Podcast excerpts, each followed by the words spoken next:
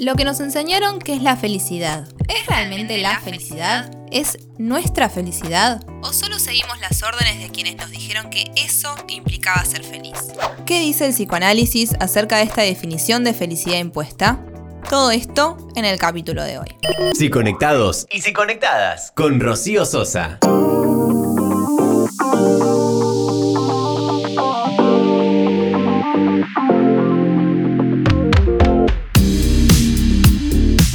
Lo largo del año 1929, Freud escribió, ¿Qué es lo que los seres humanos mismos dejan discernir por su conducta como fin y propósito de su vida?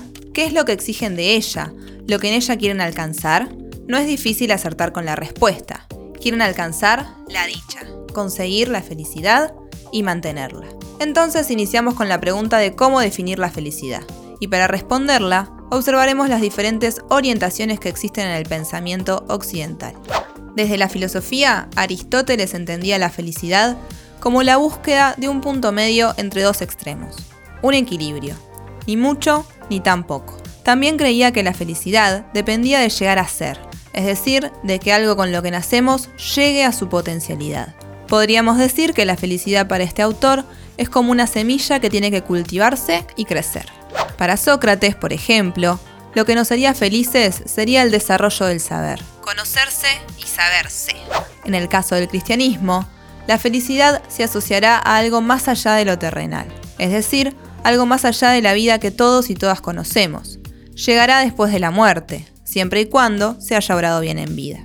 Por otro lado, Kant sostiene que la felicidad no sería posible si para alcanzarla se violaran los derechos de un otro. Esto quiere decir que para ser feliz hay que obrar bien. ¿Y hoy qué conocemos como felicidad?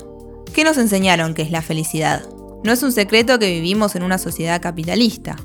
Esta sociedad nos ha enseñado que felicidad es sinónimo de bienes materiales. Es decir, se accede a la felicidad mientras se logre tener algo. El mejor auto, el mejor celular y demás. Si nos vamos un poco al extremo, podemos ver que hasta se nos hizo objetos a nosotros mismos, los humanos tenemos que tener el mejor cuerpo, la mejor cara, etc. ¿Qué nos dice el capitalismo? Nos dice que todo se puede conseguir, pero a su vez también nos demuestra que todo es pasajero. ¿Cómo funciona esto? El mercado nos ofrece un bien, por ejemplo un celular.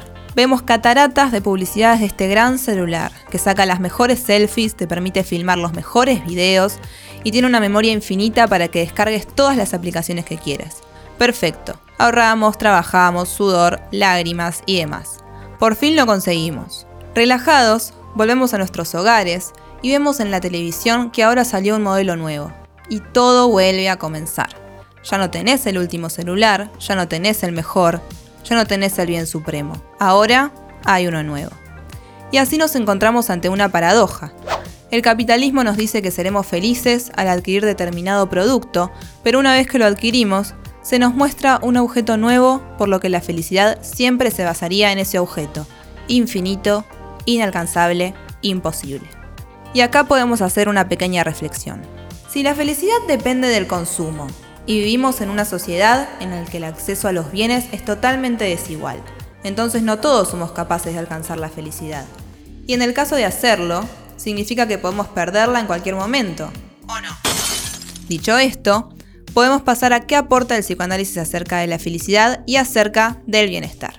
En el psicoanálisis hablamos de deseo, y si deseamos algo, ¿qué quiere decir? Que algo nos falta. A eso apuntamos, al encuentro con la falta, el deseo como búsqueda incesante, como motor que lleva a otro lugar y a otro y a otro, en continuo movimiento.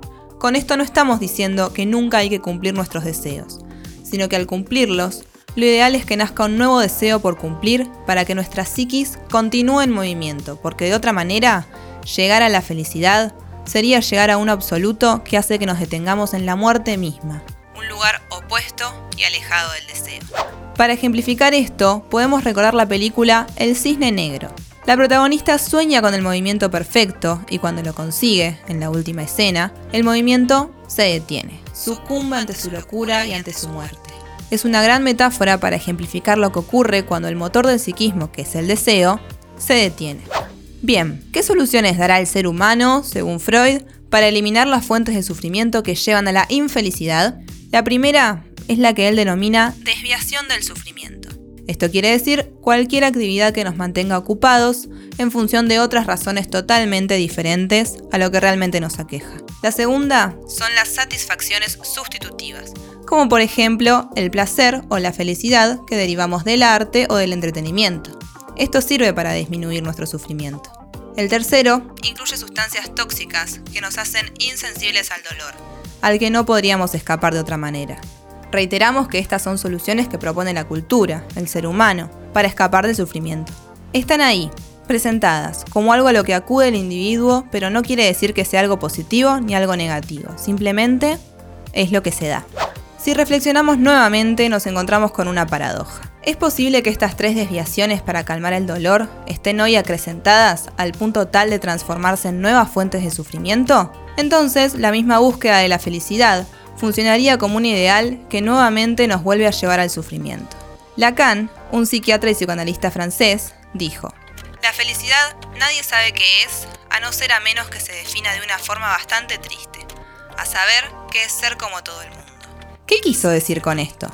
Que nadie sabe qué es la felicidad, pero que hay un mandato cultural acerca de qué es ser una persona feliz. Y acá volvemos al discurso capitalista y a qué nos muestran qué es la felicidad. Se reniega de la falta, se ofrece la ilusión de que podrás completarte en una especie de gula ilimitada. El consumo ya no es tener, sino que es ser. Soy mientras tengo cosas y si no tengo, no soy. El discurso capitalista convoca y promete felicidad, negando la angustia existencial que todos los seres humanos tenemos. Y si la angustia no se reconoce, no se tramita, no se pone en palabras, no va a desaparecer, sino que se va a actuar o se va a poner en el cuerpo. El psicoanálisis viene a decirnos de que sí, existe una cura. Existe que podamos eliminar aquel padecimiento por el que vamos a consulta, pero de ninguna manera podremos despojarnos de aquellas angustias que son inseparables a la vida misma. La pérdida de un ser querido, la pérdida de un vínculo, de nuestro hogar, de nuestra niñez. Son dolores que vienen con la vida misma y que naturalmente nos van a movilizar. Y está bien que así sea. No tenemos que estar anestesiados todo el tiempo. El psicoanálisis apuesta al vínculo, a la existencia de un otro que aloje, un otro que escuche, que permita la falta. Con el pasar de las sesiones empieza a aparecer para el paciente un saber que desconocía y que cuando logra asumirlo puede conectar con su deseo. Así, poco a poco, algo que se repetía constantemente comenzará a mutar, a cambiar, y así se podrá escribir una historia diferente. En fin, es importante aceptar lo que en psicoanálisis llamamos la castración. Aceptar que somos incompletos y saber que a pesar de esto, es posible continuar con nuestras vidas.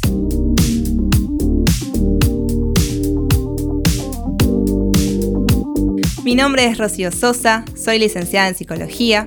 Si te gustó el episodio de hoy, no te olvides de compartirlo con un amigo, una amiga o con quien quieras. Si querés más información sobre estos temas, podés seguirme en las redes en Instagram y en Facebook como arroba.